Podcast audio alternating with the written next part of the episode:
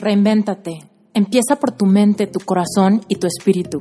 Eres perfecto y eres perfecta tal como eres. Solo tienes que darte cuenta. Libérate de tus complejos, de tus creencias limitantes, crea tu vida y recibe todo lo que necesitas. Asume ya la identidad de quien anhelas ser. Yo soy Esther Iturralde, Life Coach Espiritual. Este es un espacio seguro para que recibas las herramientas, las epifanías y los parteaguas para que de una vez por todas te liberes del deber ser social, cultural o religioso. Mi misión es abrir brecha, hacer las preguntas incómodas para que conectes contigo y con Dios. El resto lo decides tú. ¿Cómo fue que aprendí a manifestar?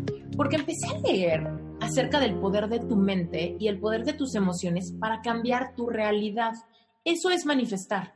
Manifestar implica que si hay algo de tu vida que no te guste, si tú asumes tu responsabilidad de que tú lo creaste, muchas veces sin querer, muchas veces sin querer y sin, tener conciencia de que estamos creando algo que no queremos, desgraciadamente vamos por la vida creando cosas que quizá no queremos, pero que quizá son creencias limitantes dentro de nuestra mente. ¿Ok? Voy a profundizar al respecto de eso, cómo fue que me fueron cayendo los 20 con la expectativa de que me vayas agarrando la onda y que a ti también te funcione y que tú también te veas bajo esa, bajo esa luz, ¿sale? El hecho de encontrar el amor de mi vida fue la mayor manifestación que ha sucedido jamás, llena de serendipias, llena de coincidencias, llena de cosas que parecían casi, casi milagrosas, ¿no? De cómo se fueron desenvolviendo te hablo desde mi corazón porque si fue posible para mí, después de haber estado hundida en una depresión tremenda y de tener la autoestima en el piso y de sentir cero merecimiento y de verdad pensar que me iba a quedar sola toda mi vida, de repente mi vida dio unos giros súper fuertes cuando empecé a abrirme la posibilidad de que quizá yo tenía algo que ver con mi rompimiento pasado. Es decir, con mi crisis existencial, con ese Esther que estaba traumadísima porque me estaba pasando una tragedia. Entonces imagínate, yo estaba en una posición de víctima muy cañón. ¿Cómo fue que me abría la posibilidad de pensar que quizá yo tuve algo que ver en esta tragedia que me había sucedido, de la que yo me sentía súper victimizada, ¿no? Profesionalmente, económicamente, familiarmente, amorosamente. Yo decía, mi vida en todos los aspectos es caótica, tristísima, nada de lo que hay en mi vida me inspira. De verdad, yo tenía una crisis más allá de que haya tenido el corazón roto por, un, por el rompimiento, es que mi rompimiento me llevó a confrontarme con que ninguna de las áreas de mi vida me hacían feliz, ¿ok? Ahora sí, vámonos. El poder de tus emociones genera abundancia. En este momento quiero que eh, te ancles conmigo en un significado de abundancia particular, ¿ok? Abundancia puede ser, sí, abundancia económica, pero realmente vivir en abundancia quiere decir tener abundantes cantidades de aquello que tu alma anhela, ¿ok? ¿Qué quiere decir? Que si tú quieres conexión, que si tú quieres salud, que si tú quieres eh, propósito, satisfacción profesional, no solamente una chamba que te dé mucha lana o un negocio que te dé mucha lana, sino un negocio donde te sientas increíblemente inteligente, realizado, líder, tranquilo, feliz, ¿sabes? Eso es lo que implica abundancia. Entonces, cuando sea que hablemos de abundancia, quiero que en tu mente pienses aquello que quieres, aquello que anhelas. Y si en este momento lo que tú anhelas es salud, piensa en eso que el poder de tus emociones te puede llevar a manifestar salud. El poder de tus emociones te puede llevar a manifestar amor, ¿ok? El poder de tus emociones te puede llevar a manifestar dinero, por supuesto.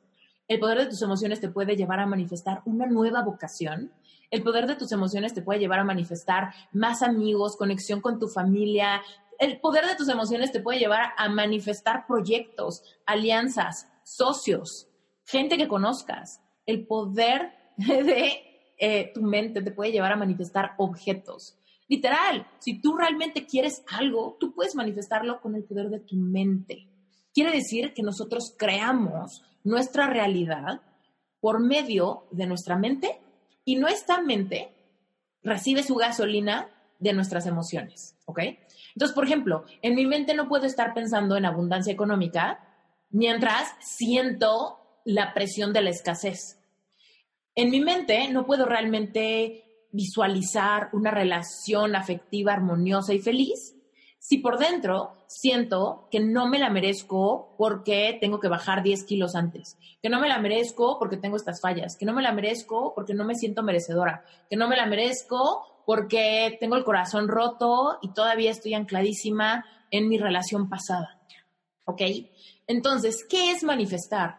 Manifestar es la capacidad que tenemos de crear nuestra realidad por medio de, nuestra, de nuestros pensamientos y la alineación con nuestras emociones, ¿ok? Eh, eh, eh, muy bien, perfecto. Dice Dulce, control de emociones o pensamientos. Ambas cosas. Lo que pasa es que cuando tú piensas en algo, a fuerza vas a sentir una emoción, ¿ok? Entonces, evidentemente si lo haces muy rápido, pues no, pero, por ejemplo, si tú estás pensando todo el tiempo en que no vas a pagar la renta, en que no te alcanza, en que no te alcanza, en que no te alcanza, en que no te alcanza, evidentemente esos pensamientos van a bajar a tu cuerpo con una sensación, una emoción. La emoción va a ser tristeza, preocupación, eh, frustración, quizá enojo, ¿no? Vas a sentir aquello en lo que te estás enfocando. Por el contrario, si tú empiezas a pensar que tú eres responsable de tu experiencia, que tú eres merecedor, que por supuesto vas a recibir, que Dios está contigo, ¿no? O sea, si realmente empiezas a anclarte en la posibilidad de que tu realidad económica puede cambiar y empiezas a tener esos pensamientos en tu mente, evidentemente eso va a bajar con otra emoción. Y esa emoción va a ser de paz, de esperanza, de visión hacia el futuro, ¿no? Una, un sentimiento de abundancia. Entonces, ¿qué pasa? Que para manifestar nosotros tenemos que hacernos responsables de aquello que permitimos que está en nuestra mente y ya que escogemos lo correcto que queremos tener en nuestra mente, es entonces que permitimos que ese pensamiento esté lo suficiente como para que podamos sentirlo, ¿ok? Y vamos, vamos para allá, ¿ok? Dice Carla Guzmán, ¿pueden ser dos cosas, dinero y amor? Sí, incluso pueden ser mil cosas. Yo siempre quiero más dinero, siempre quiero más amor, Siempre quiero más conexión conmigo, con la gente que me rodea, con mi pareja, con Dios. Siempre quiero salud, siempre quiero más energía, siempre quiero, híjole, conocer gente nueva, gente interesante, siempre quiero sentirme creativa, siempre quiero sentirme motivada, ¿no? Y por supuesto hay momentos de bajas y hay momentos de altas, pero cuando se trata de querer manifestar abundancia, piensa en un global de todo aquello que quieres. Y en este webinar nos vamos a, enfocar en el tema del amor propio, ¿no? De sentir esa conexión y ese amor para poder manifestar amor de pareja. Sin embargo, estos principios son completa y absolutamente eh, generales para lo que sea que quieras. Así si quieres manifestar un café, así si quieres manifestar eh, salud para ti, energía y una pronta recuperación de quizá un accidente que hayas tenido, ¿sabes? Puedes aplicarlo absolutamente para todo. Puedes restaurar relaciones familiares con tus hermanos y con tus hijos, por supuesto. Puedes manifestar paz interior, por supuesto. Puedes manifestar lo que sea que tú quieras. Porque así fuimos diseñados. Fuimos diseñados para pensar, declarar, sentir y crear la vida que queremos vivir, ¿ok? Y vamos para allá. ¿Qué significa ser responsables de nuestra experiencia? Bueno, pues esto está súper interesante, ¿ok? Eh, ser responsables de nuestra experiencia nos da la posibilidad de cambiar nuestra vida por completo. Te voy a decir, cuando yo estaba pasando por una experiencia muy negativa, yo me sentía muy acomplejada, me sentía fea, gorda, me sentía sin salida, me sentía súper eh, limitada con mis posibilidades académicas, me sentía, o sea, limitada por la carrera que estudié. Yo estudié diseño gráfico, pero en esta depresión yo llevaba tres años de tratar de sacar a la luz mi emprendimiento y a pesar de que sí había salido, pues yo en mi depresión casi lo quiebro. Entonces perdí todo sentimiento de pues de merecimiento, de que estaba en el lugar correcto, de que tenía que echarle ganas, más bien solamente se resumió a que seguramente me había equivocado y si hubiera estudiado algo como administración o derecho o algo así, pudiera estar ganando más dinero. Entonces yo me sentía completamente bloqueada ante cómo iba a salir adelante económicamente con mi carrera, porque mi emprendimiento no me estaba dando la seguridad económica para eso. Yo vivía con mis papás y a pesar de que vivir con mis papás no era el problema, el problema era que yo quería mi espacio y que yo veía mi, la posibilidad de independizarme como algo completamente imposible, lejano. Yo estaba a punto de cumplir 30 años, entonces también me daba como esa sensación de ser una perdedora, ¿no? De que yo decía, ¿cómo? O sea, no solamente mi novio me dejó, sino que aparte estoy por cumplir 30 años, vivo con mis papás, me siento como puberta, estudié la carrera equivocada, además estoy gorda, estoy fea, claramente, porque por eso me dejó mi ex, ¿no? Y pues no tenía, no tenía ganas de nada. Y esas, esa falta de ganas me llevó, además de todo, sentirme súper culpable por haberme alejado de Dios. ¿Por qué? Si ustedes conocen mi historia o han escuchado el episodio de Reinventate donde hablo de mi montaña rusa espiritual, saben que yo me volví cristiana a los 14 años y que Dios vino a revolucionar mi vida, que fui misionera, que me fui a un internado cristiano saliendo de la prepa, me tomé un sabático y mi relación con Dios era súper fuerte. Después, como que yo pensaba que iba a poder seguir siendo fuerte con mi relación con Dios, pero en realidad, cuando llegué a mi depresión, me di cuenta que llevaba años de haberme alejado, de orar muy poquito, de ya no leer la Biblia, de ya no acercarme a Él en momentos de intimidad y conectar espiritualmente y sincerarme con Él. Me di cuenta que me sentía completa y absolutamente sola y que eso había sido, pues, en gran parte mi culpa. ¿Va? Entonces, ¿qué pasa? Que de repente empiezo a leer libros que me dicen que yo creo mi realidad por medio de mi mente y mis emociones. Entonces ahí me empiezo a cuestionar yo, yo creé este sentimiento de insatisfacción, yo creé esta soledad, yo creé esta pobreza, yo creé estos complejos, yo creé este abandono, este rechazo, estas humillaciones, yo creé esta, este sentimiento de desamparo, yo creé esta separación de Dios, todo esto yo lo creé sin darme cuenta.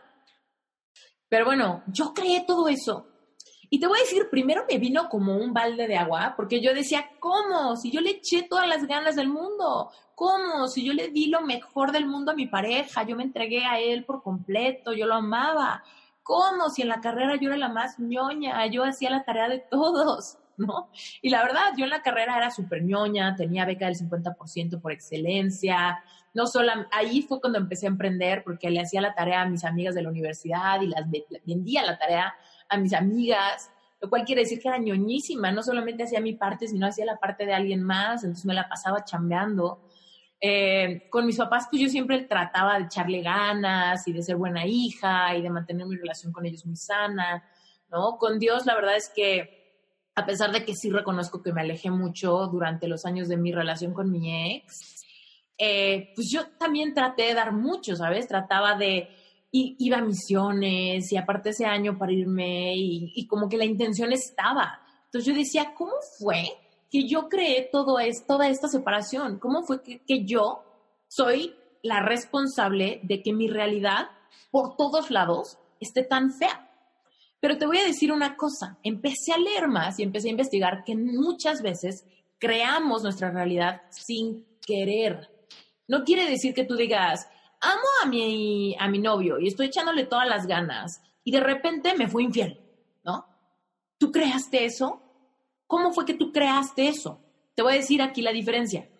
No quiere decir que tú hayas creado la infidelidad de él o de ella, ¿no? Más bien, todos somos responsables de nuestros actos, ¿ok? Tú no tienes absolutamente nada que ver con que la otra persona te haya sido infiel.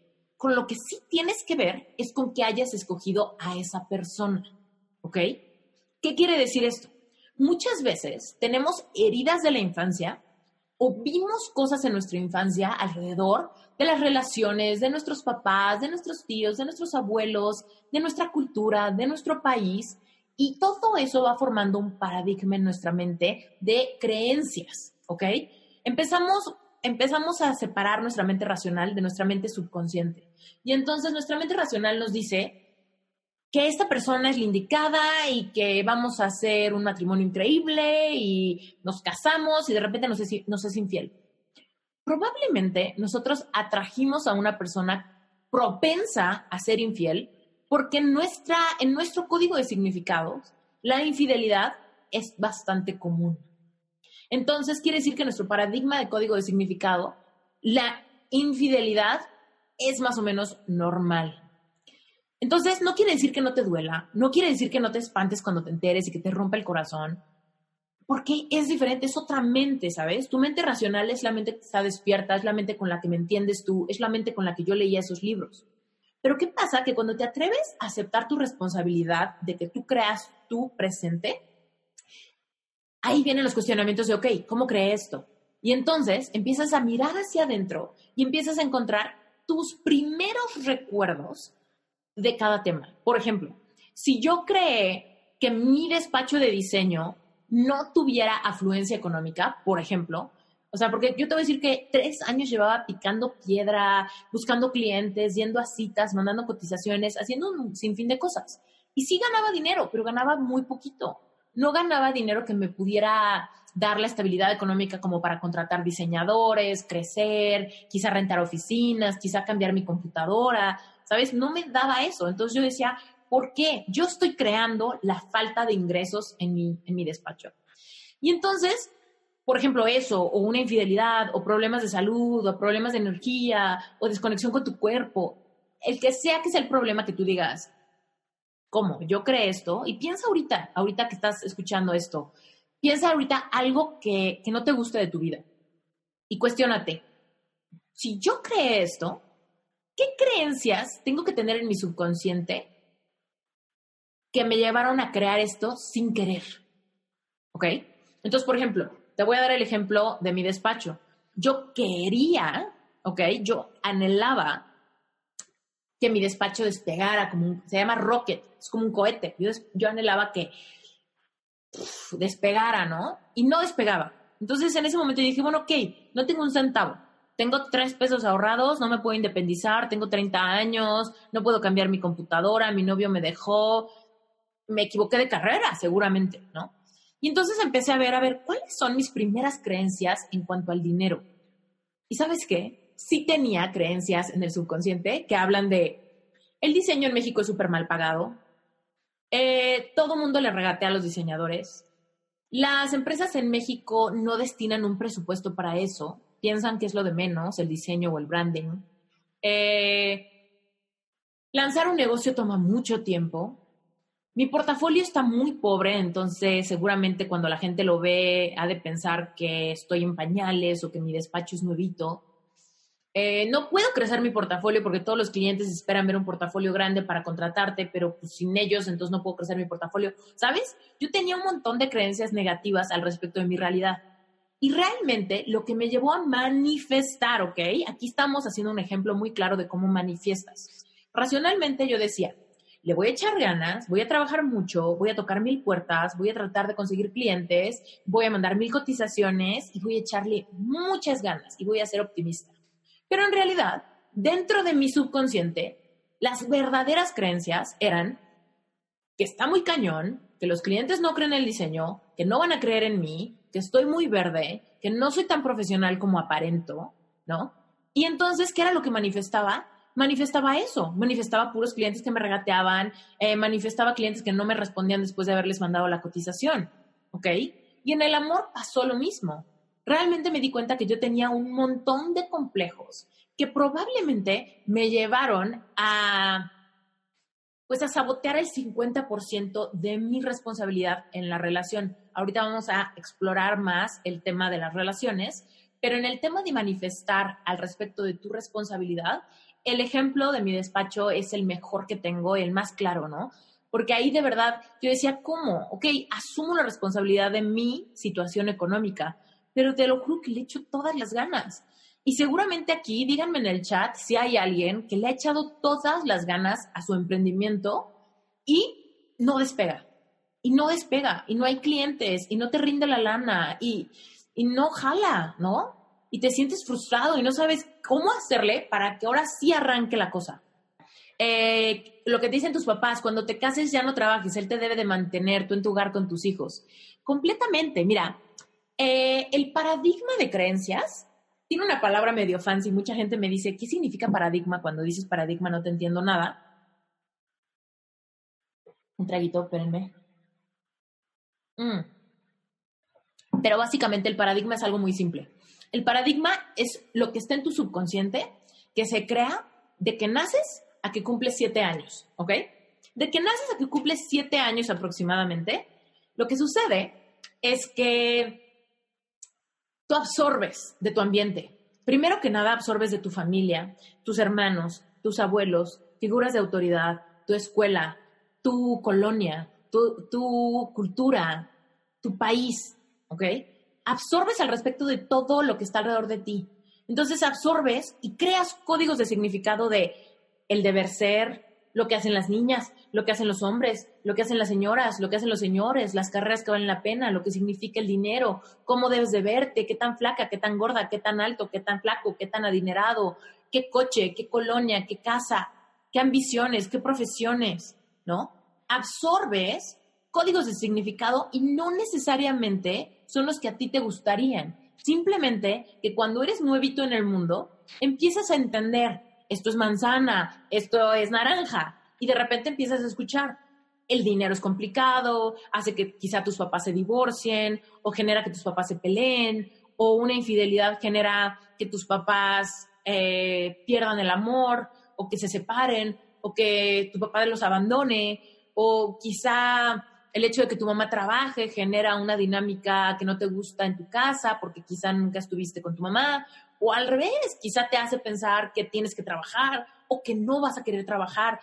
Es decir, a través de lo que vemos, exploramos, olemos, sentimos, vivimos, cuando estamos muy jóvenes, nos hace generar un sistema de códigos de creencias. Y muchas de esas creencias son muy negativas para nuestro futuro. Y ese código de creencias nos lleva a manifestar sin querer. Pero ¿qué pasa? Que tu mente subconsciente es la que rige tus emociones. Entonces, por más que tú desarrolles tu mente racional, que tomes cursos, que vayas a la universidad, que veas, eh, no sé, que tomes cursos de negocios, etcétera, por más que le eches ganas en tu emprendimiento, si tú tienes creencias negativas en cuanto al dinero, tu profesión o el deber ser, vas a sabotear porque vas a crear con tu subconsciente aquello que no quieres creer, aquello que no quieres crear, ¿ok? ¿Por qué? Porque es la emoción la que te lleva al mal, o sea, el mal viaje y la emoción son las que te llevan a manifestar tu realidad. Entonces, ¿qué quiere decir? Que tú puedes decir, voy a emprender, voy a echarle ganas, voy a poner todos mis ahorros ahí. Pero ¿qué pasa? Que cuando lo haces, tu niño interior dice, híjole, acuérdate que tu papá lo intentó y quebró. Acuérdate que tu papá te dijo que nunca emprendieras porque te ibas a morir de hambre. Acuérdate que tus papás siempre te dijeron que buscaras un trabajo y que lograras la antigüedad y que te fueras a lo seguro. Acuérdate que en tu casa cuando había dinero, eh, no sé, se generaba, no sé, una dinámica que no te hacía sentir bien cuando eras chiquito. Recuerda que el sponsor oficial que hace posible este podcast es mi membresía relevante espiritual, donde hablamos de temas relevantes desde esa perspectiva espiritual, donde no hay preguntas tontas, donde no hay censura y donde podemos hablar de lo que de verdad nos importa. Si quieres unirte, regístrate en esteriturralde.com diagonal relevante espiritual. En esa página encontrarás también de qué se trata, qué incluye, por qué lo cree y para quién está dirigido.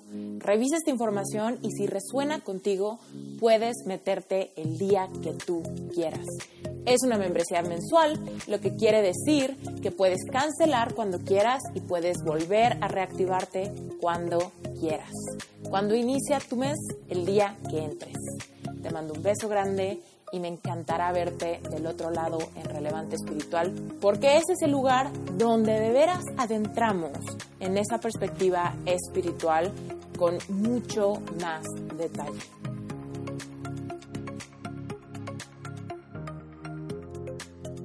Entonces puedes estar saboteando aquello, ¿ok? No porque no tengas las ganas racionales de ser exitoso, sino porque tienes los miedos y los códigos de significado de un niño que recibió un paradigma de creencias que lo hacen sentir de cierto modo. Entonces, cuando tú te haces responsable de tu experiencia, empiezas a hurgar, ¿no? Empiezas a decir, ok, ¿qué es lo que no me gusta? Mm, que tengo eh, sobrepeso. Tengo sobrepeso y me pongo a dieta y me pongo a dieta y me pongo a dieta y no lo logro y siempre rompo la dieta y, me da mucha ansiedad y, y, ya intenté 20 dietas y ya fui con 40 nutriólogos y ya me hicieron acupuntura y ya me hice una liposucción y de todos modos sigo teniendo sobrepeso. En vez de seguir con tu mente racional, gastándote todo tu dinero, tratando de, por la fuerza, modificar algo de tu realidad que no te gusta, échate un clavado y analiza cuáles son realmente mis creencias corporales. ¿Qué fue lo que escuché de niña? Alguien me dijo de chiquita, ay, tú estás gordita, ay, tú siempre has sido la gordita, o tú estás rellenita, o tú eres cachetoncita, ¿no? O las dietas no sirven, ¿no? ¿Has escuchado? ¿Tienes, tienes algo en el subconsciente que te hable de eso? O comer saludable es horrible, o comer saludable es aburrido, ay, las verduras son espantosas. ¿Escuchaste eso de tu familia, de tus hermanos? ¿Cómo fue en tu infancia la relación con la comida, con las dietas, con el cuerpo? ¿Qué apodos te, te daban? ¿Qué comentarios te hicieron cuando estabas chiquita y quizá, eh, no sé, y quizá tenías pancita de niña de cinco años, ¿sabes? Te decían, ay, tu pancita, tu pancita, tu pancita, ay, la panza, la panza, o así. Porque la gente en México, por ejemplo, y en países de Latinoamérica, somos muy propensos a dar apodos y a hablar de, las características físicas de la gente. Y sobre todo de los niños. Ay, está cachetoncito. Ay, sus orejitas. Ay, su pancita. No necesariamente son cosas que nos gustan. Muchas veces son cosas que nos causan dolor. Por ejemplo, en el tema del cuerpo, cuando yo empecé así como de, ay, pero es que luego siempre estoy tratando de bajar, no mucho, quizá unos 5 kilos, ¿no? Y siempre estoy como de, ah, la dieta y no logro deshacerme de esos cinco kilos. ¿Por qué? ¿Por qué? ¿Por qué? Por más que hago la dieta, por más que soy disciplinada, ¿por qué será? Y empecé a rascar y me empecé a dar cuenta que tenía muchas heridas en mi infancia, de que a mí, por ejemplo, cuando yo era chiquita, y te estoy hablando de cinco a siete años, pues yo tenía como una pancita salida. Y entonces me decían chícharo, me decían y el chícharo, y el chícharo, y el chícharo, y el chícharo. Mis hermanos, eh, mis tíos, mis papás no, no, pero sí como que mis tíos y mis, y mis hermanos de repente me decían, ¿y cómo está el chícharo? ¿No? Y, yo decía, qué raro, o sea, qué raro que mi panza sea como el protagonista. Y evidentemente como que empecé a, como que a frustrarme, ¿sabes? Como decir, hoy siempre tengo esta panza siempre tengo esta panza y la gente lo nota mucho y no sé por qué tengo esta panza, pero seguramente está mal tener esta panza. Y estamos hablando de una niña muy chiquita, ¿sabes? Ni siquiera estamos hablando de una niña que pensara como en que estuviera en la pubertad o algo así. Estamos hablando de heridas súper viejas. Por ejemplo, eh, en mi familia, yo y, mi mamá somos súper piernonas. Entonces, por ejemplo, a mí siempre me decían, ay, eres pierdón, piernona como tu mamá. Pero imagínate que yo tenía cinco años. Para mí ser piernona era como una cosa muy rara. Era como de, pero eso está bien, está mal, eso es bueno, es malo. Está, mi mamá está a dieta, debería de yo estar a dieta. ¿Sabes? Era una confusión que me daba muy cañón, creando complejos desde mi infancia. Complejos de los que no me podía zafar porque ni siquiera sabía que estaba creando complejos. Simplemente para mí era lo normal. Era como, pues así soy yo, ¿no? Ok, perfecto. Entonces, eso significa ser responsable de tu experiencia, que aquello que no te gusta de tu vida seas capaz de explorarlo para eventualmente empezar a cambiarlo, ¿va? Ah, entonces, quiero cerrar este tema para seguir a lo que sigue con esta frase. Responsabilizarte es quitarte tú de tu propio camino. Quitarte de tu propio camino. Y lo puse aquí en inglés porque porque la primera vez que leí esta frase la leí en inglés y me hizo todo el sentido, es It's you in your own way. Responsabilizarte es quitarte de tu propio camino. Entonces te das cuenta que cuando tú te responsabilizas y empiezas a darte cuenta de dónde vienen tus paradigmas, tus creencias limitantes, tus patrones de autosabotaje, tus miedos, tus penas, tus complejos, tus inseguridades, que todo eso son aprendidos no son tuyos. Tú los aprendiste en tu infancia, tú los adoptaste de tu alrededor y entonces eh, has creado tu vida sin querer, sin intención, sin, sin ser intencional al respecto, pero has creado tu vida usando tu subconsciente, forzando tu realidad con tu mente racional y por eso te has cansado, por eso estás frustrado y frustrada. Y así estaba yo, frustrada con la dieta, frustrada con el dinero, frustrada con la conexión espiritual, frustrada con la conexión personal, frustrada con el amor, ¿no? Frustrada con mi relación. Yo decía, racionalmente le echo ganas y trato, dialogo, me esfuerzo, ¿no? Pienso y trato de hacer una estrategia para arreglar mi vida, pero nada me funciona, nada me funciona. Entonces, leí, responsabilízate, acepta que tú lo creaste, atrévete a mirar hacia adentro y hacer ese trabajo que es de valientes. ¿eh? Nadie aquí está diciendo que es fácil.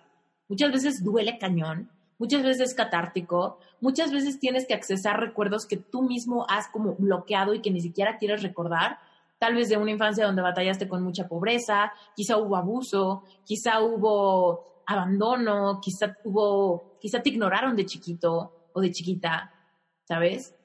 Quizá en tu familia había alguna adicción, quizá algún papá alcohólico o alcohólica o infiel. Entonces, todo eso tú lo absorbiste. No quiere decir que racionalmente opines que está bien. Racionalmente seguramente lo recuerdas y quieres actuar diferente. Pero tu subconsciente es lo que, es lo que recuerda. Tu subconsciente es un niño de siete años y para tu subconsciente, pues eso es lo que puede esperar. Eso es lo que es real eso es lo que pasa y pasa y no lo puedes evitar. ¿Ok? Entonces, este, cuando tú te responsabilizas y te atreves a mirar hacia adentro y empiezas a modificar tu paradigma, tu sistema de creencias, es cuando te quitas de tu camino, es cuando tú te dejas de estorbar a ti mismo o a ti misma. Eso es increíble. Porque te voy a decir una cosa, si tú creaste toda tu situación, lo que no te gusta, tú también puedes crear el cambio. O sea, responsabilizarte de tu experiencia es increíblemente liberador. Primero, se siente como injusto. Primero se siente como de, ay no, ¿cómo puede ser si yo le eché tantas ganas? Tantos años, tanta inversión, tanto dolor, ¿no? Pero te voy a decir una cosa, si tú te responsabilizas y tú empiezas a buscar las razones, vas a empezar a desenterrar esas creencias vas a poder reemplazarlas por unas nuevas y entonces quiere decir que te quitas de tu camino y vas a poder ahora sí manifestar aquello que quieres, ¿va? Entonces, responsabilízate de tu experiencia. Aquello que estés experimentando hoy, responsabilízate y di, ok, yo creé mi hoy. Con pensamientos y emociones del pasado, yo creé mi hoy. Entonces, me voy a atrever a buscar la raíz de cada una de las cosas de mi experiencia que no me gusten. Incluso si, si tienes como, si este tema te empieza a apasionar tanto como a mí, también vas a poder darte cuenta que todo aquello bueno en tu vida también lo creaste tú. Si eres una persona atlética, tú creaste eso. Tú creas esa capacidad de ser perseverante y tener hábitos de ejercicio. Si tú ahorita la verdad tienes tienes dinero en el banco, lo que sea que tengas, 10 mil pesos, 10 mil millones, 10 pesos, lo que sea que tengas, también tú creaste esa abundancia. Si tú tienes hijos, también tú creaste esa conexión hermosa con hijos. Si tienes un proyecto padre, también tú lo creaste. Tu creatividad, tu inspiración, si escribes poemas, si escribes cartas, si eres buen amigo, si eres buen hijo, si eres buen padre, también tú estás viviendo una experiencia con muchas partes positivas que también tú creaste con cosas buenas que hay en tu subconsciente, con creencias positivas, con valores que te inculcaron de chiquito, etc. Entonces, no quiero que piensen que solamente es lo malo, pero evidentemente si estás en este webinar, quiere decir que seguramente hay algo de tu vida que no te satisface por completo, que probablemente está en la vida romántica, que quieres cambiar. Entonces, quería decirlo para que no se vayan con la idea errónea de que nada más lo malo, también lo bueno, pero bueno, vamos a seguir preocupándonos por las malas, porque la idea es que ahí nos caiga el 20 para que podamos crear una vida que nos guste cada vez más, donde seamos cada vez más plenos, donde nos sintamos cada vez más contentos, realizados, conectados. Entonces, también tú eres responsable, eh, responsable de tu felicidad. ¿Ok? En cualquiera que sea tu experiencia, si tú te pones en el lugar de víctima, o sea, si tú dices, ¿cómo puedo ser feliz si me abandonó, si me fue infiel, si me robó, si me transaron, si me quedé en la calle, si estoy enfermo, enferma? ¿Cómo puedo ser feliz? Te voy a decir, tú eres responsable de a todas las experiencias negativas verle aspectos positivos si es que quieres salir del bache. Y créeme que sí se puede. Aún en las situaciones más dolorosas, puedes responsabilizarte de tu felicidad. Y créeme, no va a ser una felicidad de andar, ¿sabes?, cantando y bailando, porque evidentemente hay momentos donde estamos pasando por el fuego, ¿no? Y pasar por el fuego es un momento de crecimiento y el crecimiento duele. Sin embargo, si tú te responsabilizas de tu felicidad, es una felicidad interior de saber que hay esperanza, de saber que te vas a responsabilizar por, aunque sea, verle un aspecto positivo, aún a que te fueron infiel, aún a que estás en soledad y esa soledad te duele. ¿Por qué? Porque quizá te abres a la posibilidad de que si te responsabilizas, quizá este tiempo, quizá tocar fondo, quizá un gran reto, quizá un gran dolor, te pueda catapultar a la vida que quieres vivir. Te voy a decir, esto a mí me costó mucho trabajo. No creas que yo espero que en un segundo me compres la idea y te responsabilices de la felicidad. Es un trabajo profundo, de mucha introspección, de hacer mucho análisis de tus historias, ¿no? De tu infancia, de tus primeros recuerdos, de qué te hacía feliz, qué se sentía bien, cómo sentías conexión, cómo te daban amor, cómo te validaban tus papás, ¿no? En qué eras bueno, cómo te sentías cuando hacías deporte, cuando te salía, te iba bien en la escuela, cuando bailabas, cuando cantabas, cuando dibujabas. O sea, trato de hacer mucho ejercicio de introspección, de ver realmente de dónde venía la felicidad. ¿Cuáles son mis códigos de creencia al respecto de qué genera felicidad? ¿Y cómo se mantiene? Entonces te vas a acordar, bueno, para mí felicidad quizá era cuando toda mi familia estaba junta. Y como yo ahorita estoy súper solo o sola, o sea, la felicidad para mí está como años luz, ¿no? Entonces hay que hacer mucha introspección. No es un trabajo de un segundo, pero en este momento lo único que quiero es que te abras a la posibilidad de entretener estas ideas y de cuestionarte, bueno, ¿será? ¿Y qué pasaría en mi vida si me atrevo a pensar en que yo soy responsable de mi realidad? Te lo juro que es increíblemente liberador si lo dejas que caiga sobre ti y realmente le pones un poquito de coco y te atreves a mirar hacia adentro, aún esos rincones oscuros que te dan mucho miedo, ¿ok? Y responsabilizarte de tu realidad, evidentemente es el último punto, porque tu realidad es lo que es lo que tú creaste, ¿no? Tu realidad es esa experiencia que estás viviendo donde sientes o no felicidad. Ok, entonces, eh, las creencias limitantes son lo único que cubre tu esencia divina. Y aquí te quiero decir algo importantísimo, y esta es la parte, una de las partes cumbres de, este, de esta masterclass, que es que tú estás hecho a imagen y semejanza de Dios, ¿ok? Eso está en la Biblia.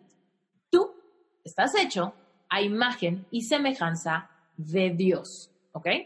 En ti hay sabiduría divina. El Espíritu Santo habita en ti, ¿ok? Mora en ti. El Espíritu Santo mora en ti. Tú estás hecho imagen y semejanza de Dios. En la Biblia hay una parte donde Jesús dice, eh, yo he venido a darte vida y vida en abundancia. En la Biblia dice, tú pide, pide el anhelo de tu corazón y cree que te será dado, actúa como que te fue dado, ¿ok? Para que, para que funcione. Entonces, ¿qué significa eso? ¿Qué significa que yo me atreva a pensar que yo estoy hecha a semejanza de Dios, que en mí habita el Espíritu Santo y que ahí está mi esencia divina y que yo puedo conectar con mi intuición y que yo, por derecho de nacimiento, tengo sabiduría, conexión y talentos. ¿Ok? Y todo esto, si les interesa, podemos hacer un webinar donde realmente nos echemos de cabeza en el tema de, de dónde en la Biblia está esto explicado y todo eso. De hecho, si les interesa que haga una masterclass específica de dónde está todo esto en la Biblia, mándenme un mail y pídenmela y si me lo piden muchas personas, voy a armar un webinar como estos para profundizar desde el respaldo escritural de lo que les estoy diciendo, ¿va? Pero bueno, eh, regresando a este tema, es, en serio, las creencias limitantes son lo único que te está separando de tu esencia divina. Dios te hizo para vivir una vida en abundancia y abundancia de todo lo que hay en tu corazón, de todo lo que anheles. Entonces, si tú anhelas libertad financiera, amor, familia, hijos, eh, emprendimiento, vocación, pasión, salud, energía, todo aquello que tú anheles, primero que nada lo anhelas porque Dios puso en ti ese sueño. Todos nuestros sueños fueron puestos por Dios en nuestro corazón. Todos los anhelos que tenemos eh, tenemos el derecho divino de recibirlos. En la Biblia lo dice, tú pide, porque el anhelo de tu corazón te será dado. Pero que te voy a decir una cosa, no pedimos o no creemos que nos será dado porque tenemos creencias limitantes. No creemos que si pedimos abundancia económica lo recibiremos porque tenemos un montón de creencias limitantes en cuanto al dinero o en cuanto al merecimiento no recibimos un amor de pareja transparente, genuino, que nos haga sentir completa conexión, porque tenemos creencias limitantes en cuanto al amor, porque lo que aprendimos de chiquitos nos limita. Nos dio ejemplos donde quizá vimos infidelidad, desconexión, falta de amor, falta de afecto, falta de contacto físico, ¿sabes? Entonces todo eso crea creencias limitantes, es lo único que te está alejando de aquello que, te, que mereces por derecho de nacimiento. Cuando tú naciste, Dios te dio ese aliento de vida, ¿ok? Si tú mereces vida, imagínate que Dios te hizo para vivir una vida en abundancia. Sin embargo, ¿qué pasa?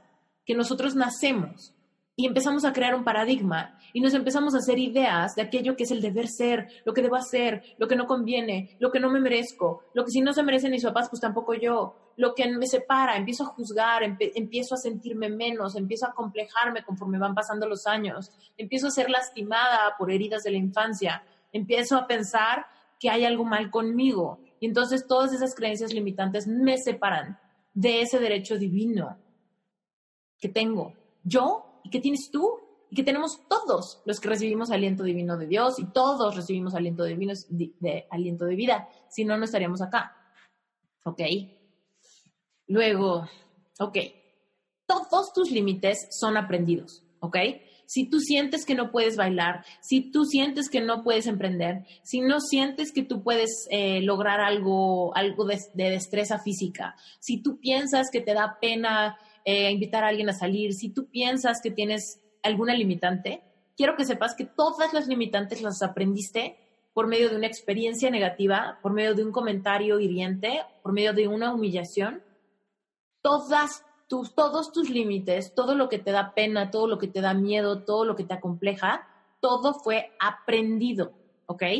Todo viene al respecto de una herida por una experiencia y no viene de tu esencia divina no viene de ahí, no viene de ti, de tu realidad, de ti mismo o de ti misma. Es algo que se agregó a tu vida y que te está limitando, pero no es tu realidad. Ahora aquí, nadie te puede hacer sentir nada a menos que tú estés de acuerdo. Entonces te voy a decir una cosa. Por ejemplo, suponte que alguien, que tu relación pasada te abandona y tú sientes abandono. Tú no puedes sentir ese abandono, no puedes manifestar ese abandono si tú no en tu subconsciente crees o estás de acuerdo que el abandono es una posibilidad. ¿Ok? Tú no puedes manifestar eh, que te roben el dinero, que te roben dinero, sentir esa escasez, sentir esa preocupación, esa frustración, ese enojo, esa ira, si no estás de acuerdo en tu subconsciente y lo generaste por eso, porque sabes que la gente es avara, es súper peligroso, la gente te traiciona, el dinero se va como el agua, el dinero es la fuente de todos los males, ¿no? A menos que tú no tengas eso en el subconsciente. Nadie te puede hacer sentir fea, nadie te puede hacer sentir poca cosa, nadie te puede hacer sentir a un hombre que no, que no vales como hombre si tú no estás de acuerdo en tu subconsciente de que eso es una posibilidad. Si alguna vez no lo sentiste, no lo escuchaste, no creaste un código de significado en tu infancia al respecto de tu falta de merecimiento, de que había algo mal contigo, con tu físico, con tus habilidades, con tu conversación. ¿Ok? Entonces, y aquí ya nos vamos un poco también a la parte personal. ¿Cómo fue que yo después de responsabilizarme de mi experiencia, en este momento que te digo que yo estaba en un proceso de reinvención total, yo había cortado con mi novio, estaba en una depresión, estaba cuestionándome todo, me empecé a dar cuenta que realmente el haber cortado con el exnovio no era la única fuente de mi dolor, más bien la fuente de mi dolor era mucho más amplia, ¿no? La fuente de mi dolor tenía que ver con pues que ninguna área de mi vida me hacía feliz. No me sentía realizada, no me sentía conectada conmigo, ni con Dios, ni con mi familia, no me sentía que estaba viviendo mi vida de una manera feliz. Entonces, cuando empiezo a leer esto y empiezo a obsesionarme, porque créeme, yo en este momento, yo estaba obsesionada. Yo leía, pero un libro cada dos días, empecé a tomar cursos, empecé a, a, contraté mi primer coach, o sea, para que fuera mi coach, y empecé a decir, bueno, a ver, si yo creé esto, ¿cómo, lo cambio? Si yo tengo estos complejos, ¿cómo los suelto? Si yo tengo estas heridas, ¿cómo las sano? No, yo me empecé a... Y entonces fue ahí que me empecé a dar cuenta, es que no me amo, es que no me amo a mí misma.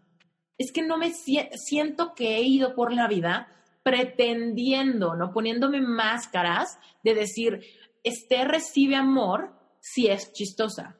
Esther recibe amor si es flaca. Esther recibe amor si tiene una vida social activa. Esther recibe amor si mantiene a sus papás contentos y tranquilos. Esther recibe amor si es una novia de este tipo, si se porta de esta manera, si es creativa, si le echa ganas a la escuela, si tiene beca, si tarara.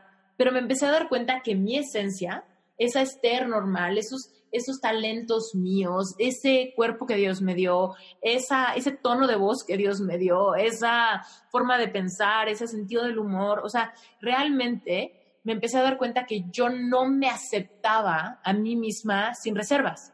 Más bien yo tenía muchas reservas, muchos deber ser para mí misma. Esther, si realmente tú quieres valer como mujer y como profesionista, debes de tener este dinero en el banco, debes de probar esto a la gente, debes tener estos clientes, debes de vivir sola, debes de estar casada, debes de tener hijos, debes de tener amigos, debes de tener vida social, debes de lograr esto, debes de lograr aquello, tienes que tener panza plana, tienes que tener piernas fuertes, tienes que tener el pelo eh, alaciado, tienes que usar tacones, tienes que, ¿sabes? O sea, realmente mi valor estaba condicionado a todo lo que yo creía que la demás gente esperaba de mí. Entonces realmente ni siquiera me tomé un segundo para pensar nunca si yo, tal cual fui creada por Dios, si yo, mi esencia, mi corazón, los anhelos de mi corazón, mis sueños, eran dignos de ser amados, eran dignos de ser aceptados. Entonces imagínate, si yo misma no me aceptaba a mí tal cual como soy, evidentemente mi pareja terminó por no aceptarme a mí tal cual soy. ¿Sabes? Esa es mi responsabilidad. Si él hizo cosas bien o mal, ese es su problema. Pero ¿cuál fue mi 50% de responsabilidad en crear que esa relación acabara de una manera tan triste? Realmente yo siempre estuve con una codependencia porque yo dependía que él me validara, que él me dijera, si te ves bien, si estás guapa, si me caes bien, si eres inteligente, si estoy orgulloso de ti, si te aplaudo tal proyecto, si me parece bien que logres aquello, si bla, bla, bla. Pero en el momento, o sea, pero en el momento que no me lo daba, yo era como de, pero ¿por qué no pasamos tiempo juntos? ¿Pero por qué no me demuestras esto? Pero es que no te gusto, pero es que me tengo que poner a dieta, pero es que, ¿no? Y yo todo el tiempo pensaba, es una posibilidad que él se vaya, porque yo no soy suficiente, o sea, y todo esto no es en mi mente racional, ¿sale? En mi mente racional, mi ego me decía, tú eres una chingona y le has echado todas las ganas a esta relación. Esa es mi mente racional. Pero mi mente subconsciente, mi mente subconsciente, la que tenía estos, estas creencias limitantes, era la que decía, híjole, Esther, ya te comiste más tacos de lo normal y esta blusa se te ve mal, ¿no? Y no eres lo suficiente.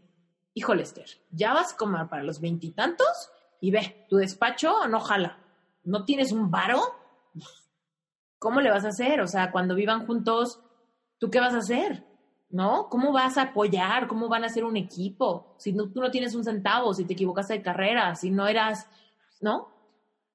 Entonces, imagínate, ahí me empecé a dar cuenta, ok, es que realmente yo no me amo, no me acepto como soy y todas mis creencias limitantes al respecto de mí me hacen no amarme, me hacen abandonarme yo primero, ¿sabes?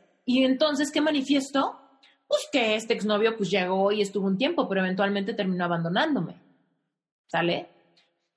Y así con muchas cosas, así con el dinero, así con intentos de cambios de hábitos, así con esos cinco kilos que siempre hay que bajarlos, hay que bajarlos, pero no sé por qué no los bajo. Porque tengo la creencia limitante de que yo siempre voy a tener, que, yo soy chícharo, que yo soy eh, piernona, que yo pienso que la dieta, siempre hay que romper la dieta, o que yo tengo un código de significado que si no, que cuando estamos con las personas que amamos tenemos que comer rico, si no el tiempo no se disfruta. Entonces, pues las dietas son difíciles de mantener porque la boda, el cumpleaños, la salida, el cine, ¿no? Porque en mi código de significado eso da felicidad. Porque acuérdate que mi paradigma es, un niño, es una niña chiquita. Es una niña chiquita que lo único que absorbió fue lo que en ese momento le hacía sentir pertenencia, amor, conexión, ¿ok? Este episodio es la primera parte de cómo logré manifestar al amor de mi vida. Seguramente estás pensando, pero no está hablando nada de su próximo amor. Bueno, pues porque viene en la segunda parte.